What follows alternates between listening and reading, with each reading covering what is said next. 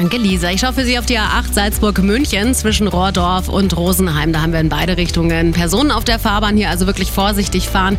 Auf der A99 der Westumfahrung Richtung Lindau eine ungesicherte Unfallstelle zwischen Neuherberg und dem Dreieck Feldmoching. Also auch hier wirklich aufpassen. Die weiteren Meldungen kommen von der A99 nochmal der Westumfahrung Richtung Nürnberg in diesem Fall im Aubinger Tunnel Blockabfertigung.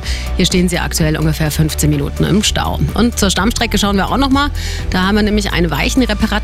Deswegen gibt es hier auch 15 Minuten obendrauf. Gute Fahrt. Der Verkehr wird präsentiert von der Automark.